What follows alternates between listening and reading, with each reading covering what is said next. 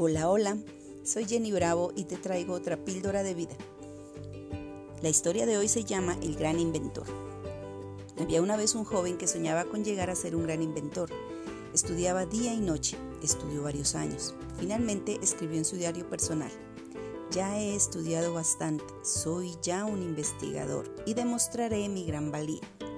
Comenzó de inmediato a hacer experimentos y llegó a inventar los agujeros del queso pero pronto supo que ya habían sido inventados.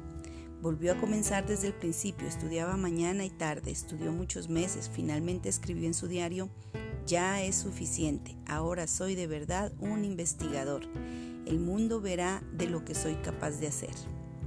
Y en efecto, el mundo pudo ver que inventó agujeros en los paraguas y fue el, el reír de todos. Pero él no se desanimó, estudió y estudió tanto que llegó a ser un investigador con todas las letras en su puesto. Y así pudo investigar todo lo que quiso. Inventó un vehículo para viajar a la luna, un tren que solo comía un grano de arroz cada mil kilómetros, los zapatos que no se gastaban nunca y muchas otras cosas.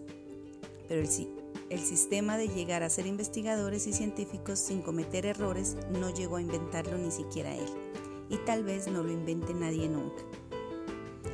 La moraleja de este cuento amigos es que si tienes un propósito en la vida, un sueño, no lo abandones. Y si te equivocas, levántate con más fuerza y continúa esforzándote por conseguirlo. Así llegarás a lograrlo.